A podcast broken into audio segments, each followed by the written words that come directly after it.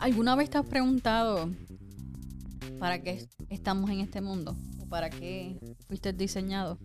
Bueno, en esta serie, en Café con nosotros, vamos a estar hablando acerca de cómo nuestro diseño de vida nos invita a tener una relación con Dios. Y sí, créeme, parece loco. Pero mira, por más loco que pudiera parecer esto, tengo que decirte que en mi vida, tanto yo como Carol, sí, hemos experimentado que estar perdidas en su mirada, estar fijas en Él, es cuando más alivio, paz y gozo nosotros sentimos. Así que te invitamos a que en estos próximos episodios reflexiones sobre lo que dice Juan 15, 16. Juan 15, 16 dice, ustedes no me eligieron a mí, yo los elegí a ustedes. Les encargué que vayan y produzcan frutos duraderos, así que el Padre les dará todo lo que pidan en mi nombre. Y hoy, hoy el día va a ser bastante interesante para nuestros escuchan. Tenemos a alguien por ahí hoy, así que yo creo que mejor vamos directo a que él se presente. ¿Qué tú crees? No, no, no, no. Yo quiero presentarlo. ¿Tú quieres presentarlo? Sí. Pues preséntalo. Oye. Ok, pues con ustedes. Eso yo se lo puedo añadir después. Ay, fíjate eso. Pastor Sammy. Hola, hola, ¿cómo están todos? Estamos aquí súper contentos de poder regresar. Parece que no le hice tan mal la primera vez y me están invitando de nuevo. No, no. Oye, pero, Pastor, usted ha estado más de tres veces aquí, yo creo. el pocillo, el, el, medio pocillo. Ajá. Sí. ajá. Estaba, estaba. Podcast, podcast como tal. Sí, no, una, sola vez, una vez. Una sí. sola vez. Que, que lo llamamos ahí de improviso. Sí. Así que hizo un, ¿cómo se llama esto? Un cambio. Un- Ah, sí. Sí, el medio pocillo, funny story, eh, estaba jugando baloncesto. Y me llamaron, me fui para el carro, me encerré y ahí hicimos el medio pocillo. Mira, yo no sabía eso. ¿Viste? Eh, Ah. Gotitas del saber. Eh, estamos, estamos ahora. The more este, you know. Sí. No, estuvo muy bueno. Eh, Bueno, pero sabemos que ya Pastor Sammy es cafetero, pero sí. ¿Qué te, estás tomando? ¡Oh! Wow. Chitona, ¿eh? Eh, yo lo mío es el café negro, así que me estoy tomando un americano. ¿Y tú, Amy, qué te estás tomando? Pues ahora mismo no me estoy tomando nada, pero porque, porque me tomé ya todo el café. Eh. Se lo trago. Eh, pues, ¿cómo se toma el café? Tragándose. Ah, sí está bien. Me tomé un latte, un latte, ya tú sabes, con leche almendra. Y Carolyn, ¿qué, ¿qué tu hermana fabulosa te regaló hoy? Bueno, ella me regaló hoy un café frío en- en el- al mediodía. Pero ahora a la hora de la grabación me compró un cappuccino. ¿Viste? Ah, yo soy buena. Eso es amor, es bueno. Ajá. Ah, muy bueno. Bueno, eso sí. eh, vamos, ya estoy, puedo, puedo decir que ansiosa de comenzar a grabar el, el episodio de hoy con, con Pastor Sammy hoy. Eh, y me gustaría que antes de irnos a una pausa, oye, lo dije bien, antes de irnos a una pausa, que nos, ¿qué tal si vas pensando esta pregunta? ¿De qué vamos a hablar hoy? Bueno, ahora los comerciales. Amy, en serio, otra vez los comerciales.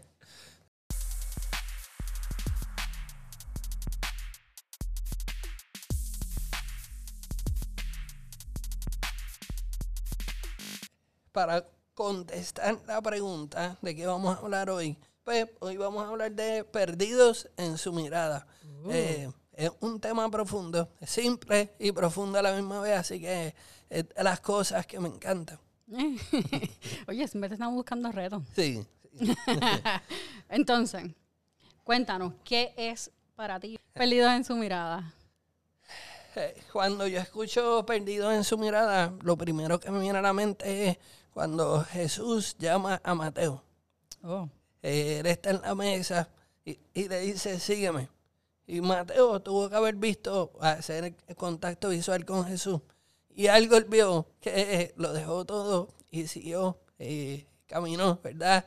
Y dejando todo en la mesa, lo siguió, ¿verdad? Y se perdió en su mirada antes de tomar la decisión, pues lo dejó todo y lo siguió.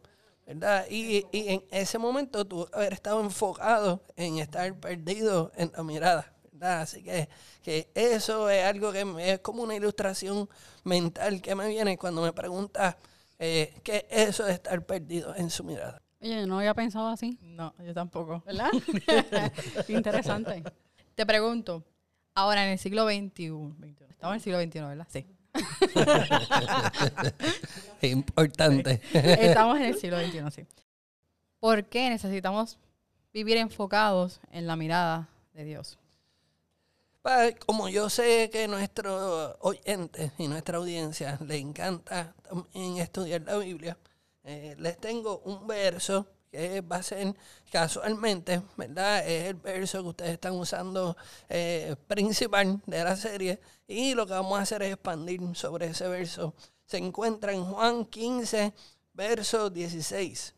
Ustedes no me eligieron a mí, yo los elegí a ustedes.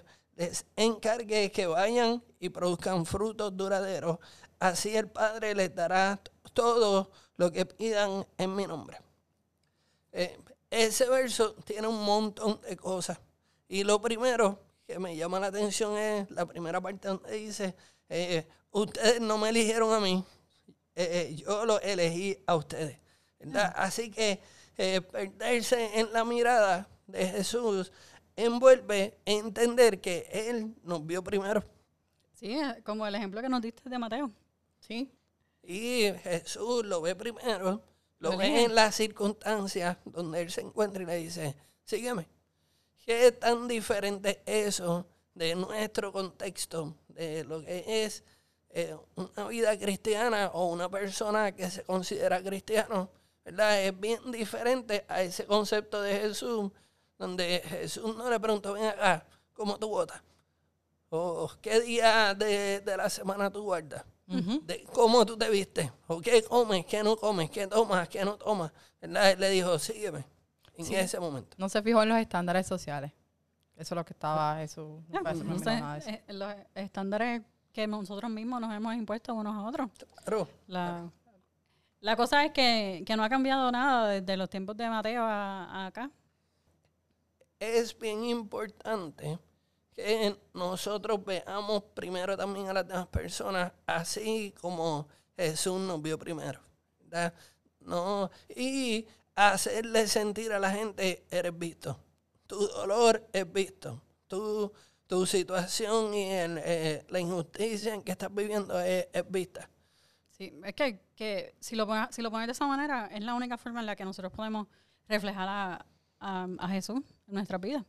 Porque si yo soy cristiano mm, nada más que por el grupito de gente que se viste y si habla como yo, pues ¿de qué sirve eso? Em, De igual manera, los domingos se reúnen para correr motoras y se reúnen para hacer cabalgatas, chinchorrear, ¿verdad? Eh, eh, entonces no seríamos tan difícil, eh, tan diferentes de los que encuentran un día a la semana una oportunidad para, para reunirse. Así que lo primero que me llama la atención de Juan 15, 16 es que Cristo nos vio primero. Lo segundo, eh, después de la coma, él dice, eh, yo los elegí a ustedes, punto, les encargué que vayan y produzcan frutos verdaderos. ¿verdad? Eh, uno es, él nos vio primero, dos, es, él encon- encontramos propósito en, en- en él, porque él nos encargó.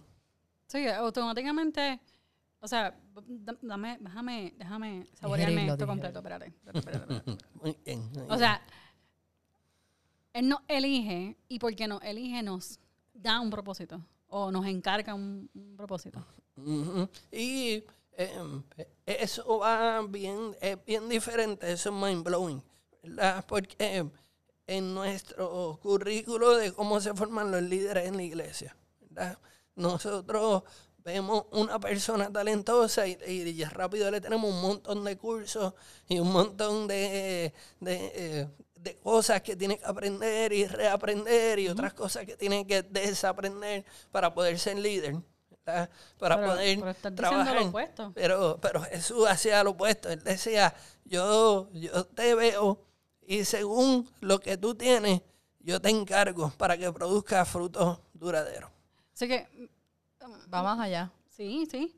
Eh, Tú sabes qué? que esto va mucho con lo que, no- que la, gente, la gente dice, no te preocupes, que Dios provee eh, lo que te haga falta. Pero entonces, con todo eso siguen poniéndole un montón de cosas a la gente, como mencionaste, currículo y tienes que hacer esto y tienes que estudiar esto otro para poder hacer algo, ¿verdad? O para poder servirle a Dios, entre comillas, ¿verdad?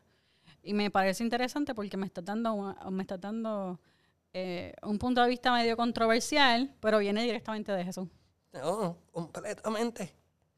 Eh, en, mi, en mi corto tiempo que yo hago pastoreando, he aprendido que el fruto es inevitable. Tú vas a producir fruto. O produces buen fruto o produces mal fruto. O produces fruto que es duradero o produces fruto que no es duradero.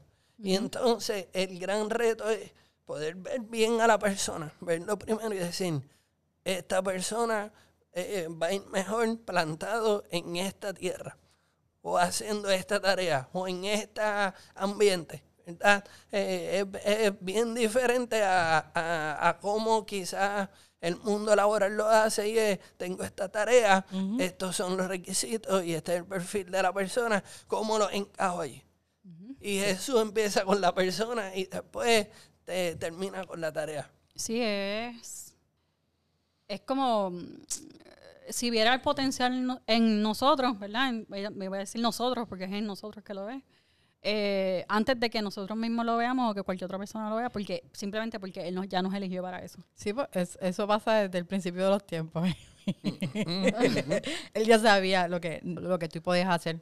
Y yéndonos por, ese, por esa línea, entonces, él vernos primero y el encargarnos no significa que nosotros tenemos que ser otra persona para poder hacer la tarea que ya Él tiene para nosotros. Esa tarea que va a producir frutos duraderos es una tarea que ya estamos perfectamente alambrados y diseñados para poder llevar a cabo. Mm. Ok, ok, espérate. Pero yo voy a hacer un poquito aquí. Dale, dale. Media difícil. Me encanta, me ah, encanta eso. pudiera pensar que me estás diciendo que yo no tengo que cambiar nada de, mi forma de ser, nada de cómo yo soy. Simplemente pues tengo que, así mismo como, yo, con mis defectos y todas las cosas, así mismo pues me van a, me van a aceptar y así mismo puedo servir a Dios. Eh, nota aclaratoria, Emi. ¿Eso es persona que está transformada por Cristo o no? Sí, pero es que sí, sí, ah. yo sé, por ahí, por ahí ah. va. Porque, porque se puede malinterpretar también. Pero quiero que me, que me lo, me lo. Mira, y bueno que trae ese punto de vista porque es bien importante. La Biblia se interpreta, ¿verdad? Las posturas doctrinales, todo lo que tenga que ver con tu postura teológica, se interpreta no usando un verso se interpreta utilizando de un verso un capítulo, de un capítulo un libro, de un libro eh, el Nuevo Testamento, el Antiguo Testamento. Y de eso la Biblia entera. Sí, como nosotros decimos, Karen, ¿cómo es? Context, context, context. Sí, sí. sí, la, la, Biblia misma se supone que, no se supone, es, ella misma se autointerpreta. Ajá. Claro. una persona a la que yo estimo mucho y quiero mucho me dijo esto.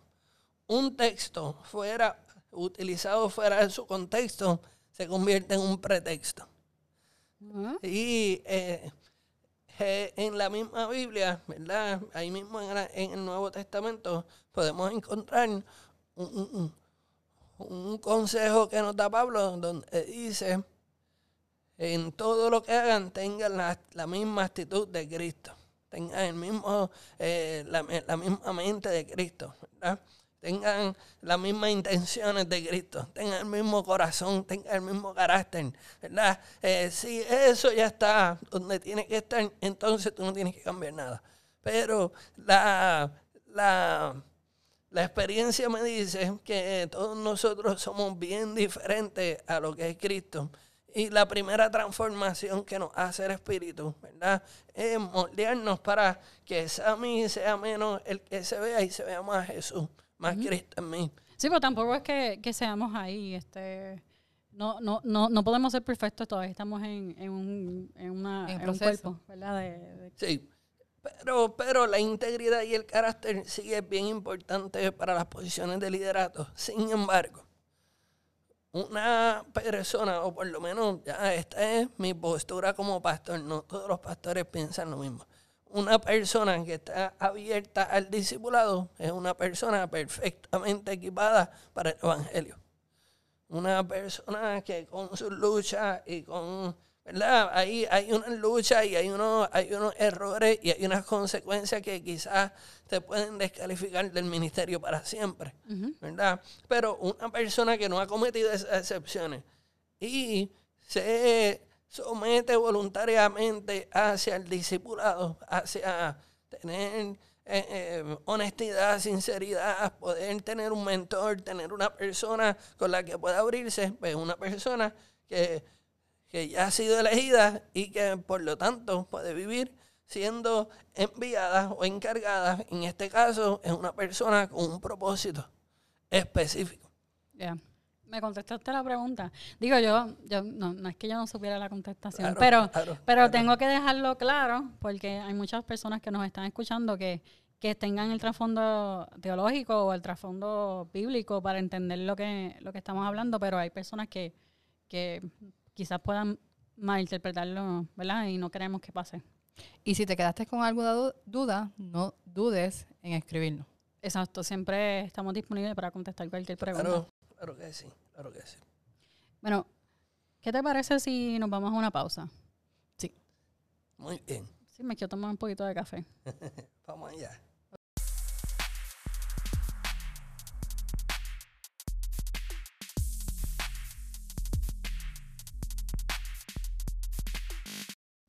Así que creo que antes de ir a la conclusión, me gustaría, como siempre, hacer un repaso Okay. Eh, número uno, Él nos vio primero. Número dos, encontramos propósito cuando Él nos ve y cuando vivimos enviados y encargados. Y número tres, para la conclusión, ¿verdad? Eh, tenía que decir para concluir. Para concluir, eh, perdón.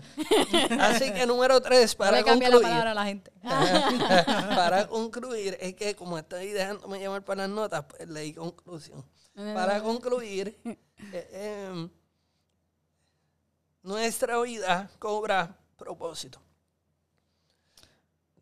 Oh. Eh, eso esos son los temas favoritos míos. El propósito y el legado, este, como una persona encuentra su propósito.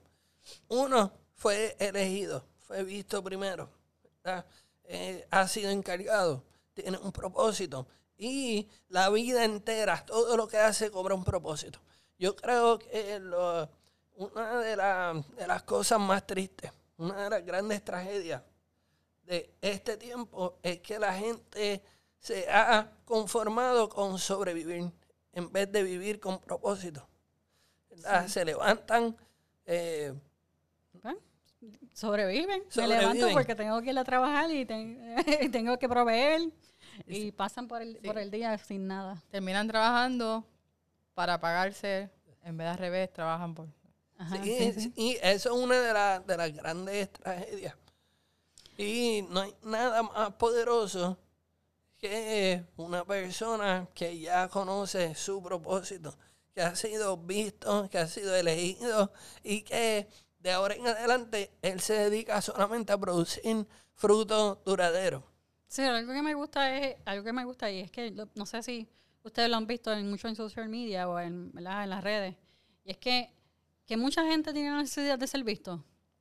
Sí. Entonces, tan fácil, o sea, mira, Jesús te ve. O sea, no necesita hacer cosas eh, vergonzosas en TikTok o en Instagram para que te vean. Y eso, como que ahora mismo, como lo estaba repitiendo, y solamente me venía a la mente todas estas chamaquitos en sus early 20s ah, haciendo lo que era para que los vean. Y, ah, por likes. Y, mira quién, quién, te, quién te ve desde antes de que naciera. Y, y no solamente te está viendo, te está dejando saber que él te vio primero. Eso, eh, eh, eh, si eso no es mind blowing para ustedes, yo no sé qué, de verdad. wow. Entonces, si tu vida cobra sentido, comienza a vivir intencionalmente. ¿Qué es vivir intencionalmente?